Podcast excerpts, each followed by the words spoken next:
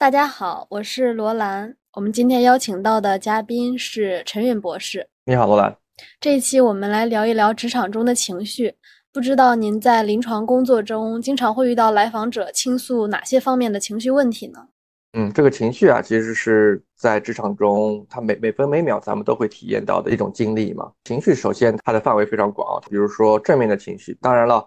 基本上来找我的人，没有人去花钱来跟我分享这样一些经历，对吧？一般来说，可能更多的是让大家感到有一些困难的这样一些情绪吧。四个比较普遍的，在我工作中所遇到的情绪，第一个就是空虚和迷茫，哈，就是大大家对于自己职场上的未来的目标有一些迷失，这是第一个情绪。第二个呢是恐惧和焦虑。就是说，可能是对自身能力的一种怀疑啊，或者说对于职场关系的一种担心啊，或者说对未来规划的不确定性的一种担心、恐惧和焦虑，它也是一个职场上面非常常见的情绪。还有一个就是愤怒哈，其实愤怒这个情绪啊，就是说比我们想象中的可能更加常见，因为这个愤怒它其实是有一个分级的啊，比较轻一点的可能是叫做不爽。然后再往上一点，可能是感到非常有挫折感，叫 frustration；高一点，那可能就是 anger，对不对？就是愤怒哈。最后一个就是嫉妒，嫉妒这个情绪啊，其实它也是一个在职场上或者说在人际关系中吧，比较普遍的一种情绪。跟嫉妒比较相似的有一种情绪啊，叫做羡慕。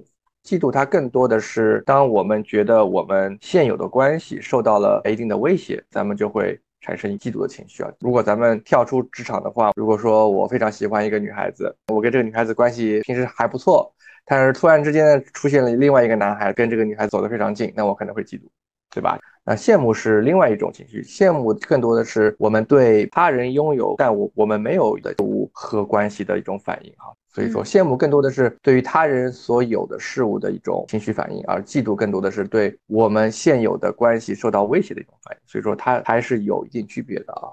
空虚、迷茫、恐惧、愤怒和嫉妒是我在平时工作中接触的比较多的一些跟职场相关的负面情绪。嗯，对，这些是非常具体的情绪。您刚才说每个情绪都有它的功能，那您能跟我们分享一下每一种情绪它具体的功能是什么吗？嗯，咱们人类体验到的所有的情绪啊，它都是有它的功能的哈。情绪这个东西，咱们可以把它想象成一个军师一样的一个身份哈。它的一个功能就是给予我们帮助，给我们信息，帮助我们去做出一些行为。比如说愤怒之所以会产生啊，是因为我们觉得我们受到了不公平的对待哈。就是说愤怒这个情绪的作用，就是促使我们用强有力的，很多时候可能会带有一点。暴力色彩的这样一个手段来战斗，以保护我们认为比较重要的一些事物，或者说保护我们的生存啊。就比如说同事，我们觉得他可能条件也一般般，能力也一般般，但是出于各各种原因吧，同事得到了升迁，但我们并并没有。那这个时候咱们可能就会愤怒，因为我们认为咱们受到了并不公平的对待嘛。那愤怒这个情绪的作用，就是让我们去用一些比较强有力的手段去保护我们自己。那如果完全按照愤怒的指示去处理这样一件事情的话，那我们可能会有一些比较过激的行为，比如说去大闹领导的办公室，这样的一些行为，它的目的都是什么？都是希望保护我们自己，但同时这样一个结果可能跟这个情绪它的出发点会有非常大的区别。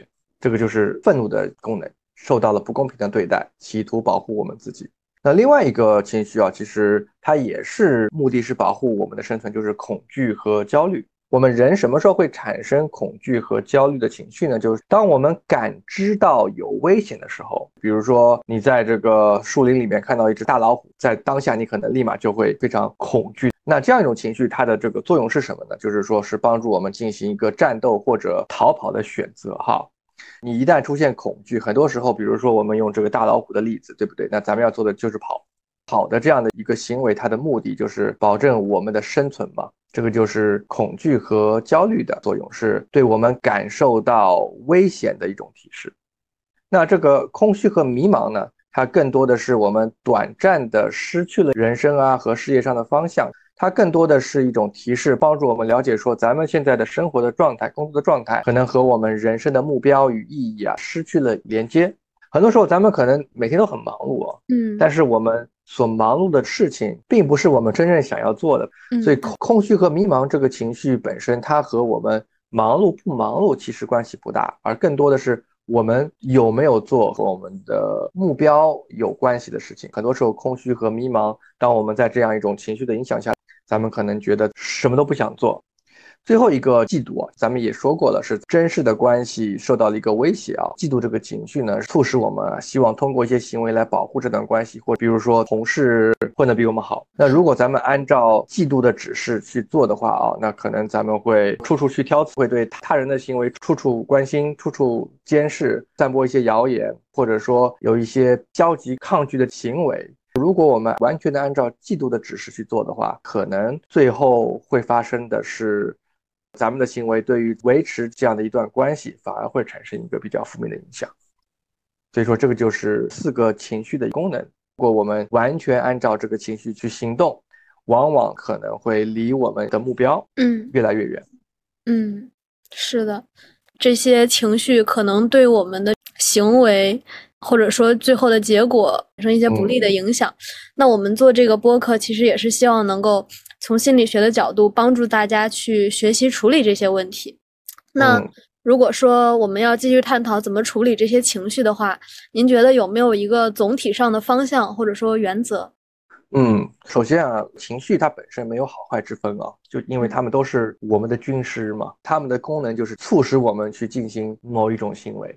所以说，从某种意义上来说啊，这些情绪啊都是我们的朋友，即便是一些让我们感到非常不舒服的情绪。它也是有它的功能的，咱们人生必然会经历的。我们没有人可以保证我们不再经历任何的愤怒、空虚、恐惧或者嫉妒等等的情绪。既然情绪它是我们的军师，是我们的人生无法避免的一部分。我们作为将军，要知道的是，我们没有必要每时每刻都去按照军师的指示去做嘛，对吧？军师他是一个提出意见的角色，最终拍板的还是我们自己嘛，对吧？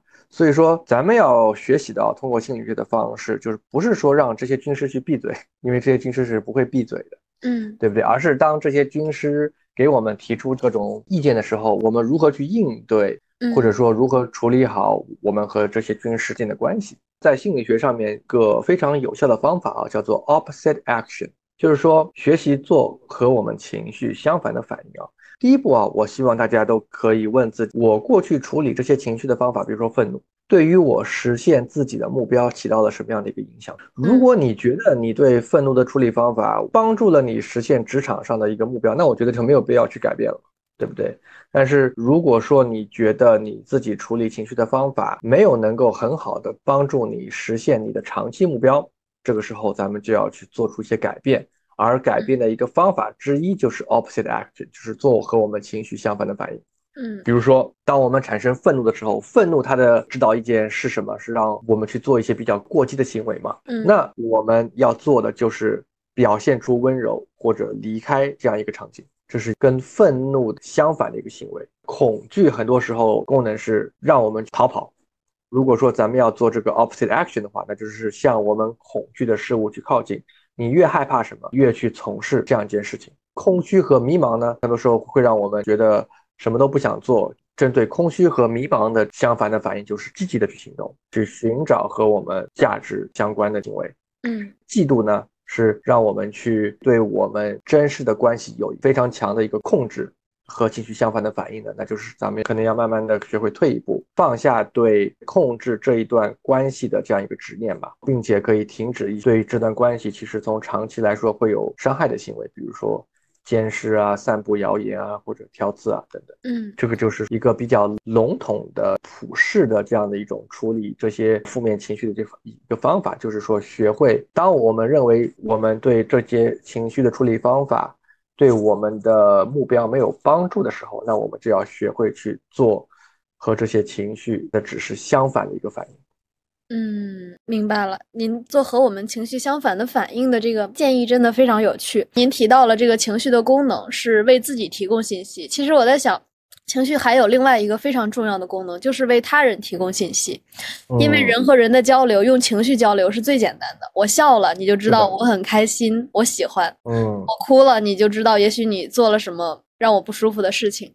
所以说，有的时候，假如说我们采取了这种和情绪相反的反应，是否会有一些风险，比如说是否会让他人造成误解，因为情绪确实是最最简单的交流方式嘛。哪怕你们说着不同的语言，你们也可以通过表情来传达彼此的一些基本的思想，甚至说人和动物之间也能够读懂彼此的一些表情的信息。就是您对于这种造成误解或者说是影响沟通的这种风险是怎么看待的？嗯，非常好的问题啊，罗兰。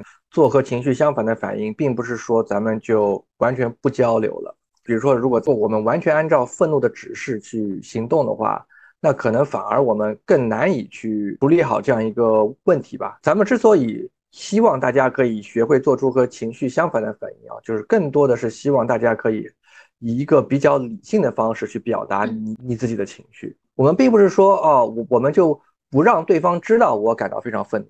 而是以一种更加容易让对方去理解和接纳的方式去传达你的情绪。就比如说，咱们愤怒的时候，咱们选择先离开，等我可以比较好的处理愤怒的情绪的时候，那我再跟我同事或者我的领导去去交流。你也可以以一种非常平和的语气说：“其实当我听到这个消息的时候，我感到非常愤怒，对对不对？你看，对啊，这个情绪就像你罗兰说的，它是一个最好的一个帮助他人去了解我们经历的一种方式。”嗯，对吧？但是如何帮助他他人去更好的去接纳我们这样一些经历，那这个本身它也是种技巧，对吧？我们之所以去做这个 opposite action，我们的一个大的方向就是希望我们可以达到我们的目的，不让事情变得更坏，或者说帮助他人更好的了解我们的情绪。这个 opposite action 它都是有它的作用的。对，嗯，明白了，谢谢您的解释。还有另外一个问题，就是因为有另外一种观点呢，会认为说，在很多事情上，有的时候过度的思考反而会让我们做出一些也许自己并不满意的决定。有很多事情呢，还不如跟着感觉走，因为大脑的潜意识当中会隐藏着一些我们在意识层面没有处理，但是却是经过长期的积累形成的这种经验、偏好、信息。那您觉得这种做出与情绪相反的反应，在什么情况下是更合适的？那这种跟着直觉走，又在什么情况下是更合适的呢？对，这个其实就是希望大家第一步可以问自己：嗯，我过去处理情绪的方法，对于自己实现自己的目标是否有帮助吗？如果你觉得起到了作用，如果你觉得你你的直觉对于你实现你的目标更有利，就是利大于弊，那我觉得你可以按照直觉走嘛。但是如果你觉得完全按照直觉来走的话，对于我们的目标弊大于利的话，那可能我们就要做和我们情绪相反的反应，因为你已经知道过去的一些方法可能从长远来看很难去走通了吧？嗯，那我们这个时候就要去改变我们的一些行为方式了。对，而且罗兰就就你刚刚说的这个，我们的情绪和理性它之间的一个 balance 啊，其实在心理学上面它也有一个概念叫做 wise mind。嗯，OK，就是智慧的头脑。心理学上来说的话，咱们有一个叫做 emotional mind，就是情绪相关的一个头脑，对吧？另外一个叫做呃 rational mind，对吧？它定脑。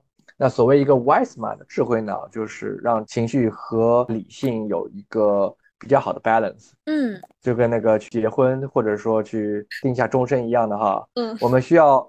有情感的考虑，对不对？我不能说啊，我列张纸，就是说你有没有房子，你有没有车子，你收入多少？哦，OK，我没问题了，对吧？你也你也不能说，就是说，哎呀，我爱的死去活来，什么都不考虑，然后就做这个很大的决定了。你看，他还是需要理性和情感，它有一个 balance。其实这个是一个这样 dynamic，也是有智慧的这样的一种平衡吧。智慧脑，对，希望大家都可以在理性和情感中做出一个比较好的平衡。对，嗯，谢谢您的解释。那这样来看的话，就很多时候去尝试做出和我们情绪相反的反应，确实能够帮助大家，嗯，逐步的去克服情绪的煽动性，然后做出一些冲动的行为。嗯，那具体来说的话，比如说愤怒吧，它如果处理不好的话，有时候会造成一些非常有破坏性的结果。那您有什么具体的处理愤怒的方法能给到大家吗？嗯。对，因为愤怒这个情绪，它就是一个非常强烈的情绪，哈，嗯，还有一个极强的煽动性，对吧？如果说你觉得很多时候咱们很容易被这个愤怒冲昏头脑，脾气你一上来就说一些伤人的话，或者做一些对自己或者对他人有伤害的一个事情，那我觉得你要做的第一件事情啊，就是学会 take a break。告诉你自己说，我现在什么都不做。一般来说，我跟我的客户说，就是给自己二二十四个小时。就是说，很多事情它不是说它发生了，你当下就必须得要去解决的。对我们可能觉得我必须得要说一些做一些事情，对吧？比如说有同事在群里说我坏话，我觉得在当下我一定要说些啥去退回去，对对不对？但是但是其实是事实上来说的话，你可能没没有必要没有必要做这样一个事情，对吧？所以说我一般说给自己二十四个小时之后你要做什么再说，嗯但是在这二十四个小时之内，你不在群里回复任何内容，并且咱们要学会给自己降温，而不是说在那边反复的去想，哎呀，我这个同事太可恶了，对吧？然后反而升温了，反而在二十四个小时之后，你可能会做出更加过激的行为。嗯所谓降温，就是说去让愤怒这个情绪让让它变得没有那么强烈嘛。嗯，因为愤怒这个情绪它是有一个波峰和波谷的，对它不会一直存在的。听一些自己喜欢的音乐啊，去做一个按摩啊，或者说做一些自己喜欢做的事情啊，可以让自己去放松一一点的这样一些行为啊。一般来说，过了二十四个四个小时之后，我们可能很多时候会发现啊，我们当时觉得必须得要说的话，必须必须得要做的事情，我们可能就觉得自己没有必要去做了。那我们对于同样一件事情的反应，就跟我们一开始的时候完全不一样了。对吧？那这个时候咱们可能就更多的是你自己在做这个决定，而不是你的愤怒在替你去做这个决定，嗯这就是非常重要的一点。所以说，如果咱们觉得在工作中哈，咱们被愤怒这个情绪非常困扰的话，那大家可以去尝试一下这样一个技巧，就是给自己二十四个小时降温，然后看看二十四个小时之后，你对于这样同样一件事情的反应啊是否会有区别。嗯，您的这个建议确实是挺实用的。我也想问一下，假如说有一些特殊的场景就没有这个二十四嗯小时的机会怎么办？比如说呢，有一嗯个无理取闹的客户冲我大吼大叫，嗯要我来帮他解决嗯一个本来不应该由我经手的事情。嗯，比如说就是现嗯在这样一个对峙的局面，您觉得怎么处理会比较好？那我觉得可以给你自己十五分钟，可以去洗手间啊，用冷水洗把脸，听一下你自己比较喜欢的音乐，来帮助自己适当的降温吧。嗯，明白了。那对于恐惧和焦虑这种情绪，您觉得怎么处理会比较好呢？恐惧和焦虑啊，它更多的是对于我们觉得有危险的事物的一种反应嘛。一个例子，我经常使用的就是我和我女儿去游泳啊，上午八九点水比较冷，对不对？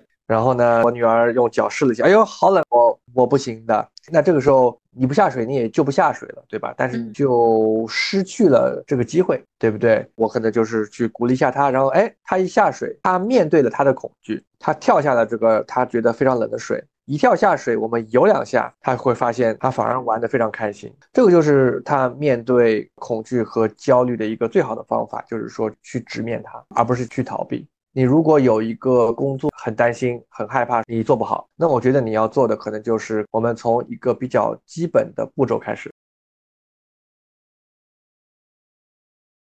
你先做一些铺垫的工作，要开始做，慢慢的起步，就有点嗯像开车一样的啊。一开始从零加油的时候是是最耗油的，所以说咱们要帮助自己做的去面对这样一个恐，并且慢慢的去做一些哪怕是比较小的、简单的让你恐惧的工作相关的事情。因为当你做了之后，就像这个游泳的例子，你会发现，哎，其实可能没有我想想象的那么困难和恐惧。其实我还是可以做到的，这个就是处理恐惧和焦虑的一个方法。嗯，刚才您还提到了空虚和迷茫这样的一种情绪，那这种情绪我们该怎么能更好的去处理呢？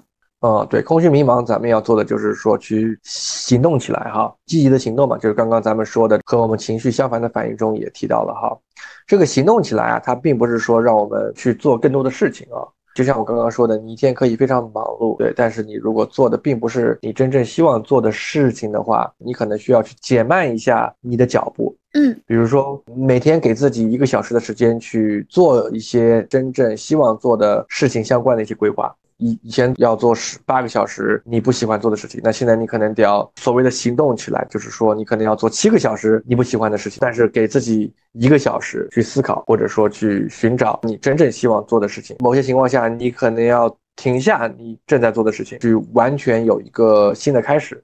或者说你如果自己什么都没有在做的话，比如说刚刚失业了，那在这种情况下，你可能要做的就是说去开始慢慢的去做一些跟未来职业规划相关的事情。嗯，所以说这个对空虚迷茫所谓的行动起来，它并不是说我咱们要做的更多，而是我们要做更多和我们价值相关的事，嗯这个是有区别的。嗯，对，明白了。对，做可以帮我们找到方向的这样一些行为。嗯，我们刚才还谈到了嫉妒，您觉得我们应该怎么样去处理自己的嫉妒？嫉妒这个情绪啊，其实是比较难以处理好的一个情绪。嗯，因为嫉妒难点是什么？因为它和人际关系是相关的，而人际关系在我们人类生存中啊，是一个至关重要的一个点哈。嗯，在以前的话，你如果没有在一个部落里面，对吧？你没有这样一个人际关系，那你可能就死了。所以说。咱们人对于这人际关系的一个保护、一个控制啊，其实是有非常大的一个执念的哈。它有的时候是非常强烈并且难以处理的。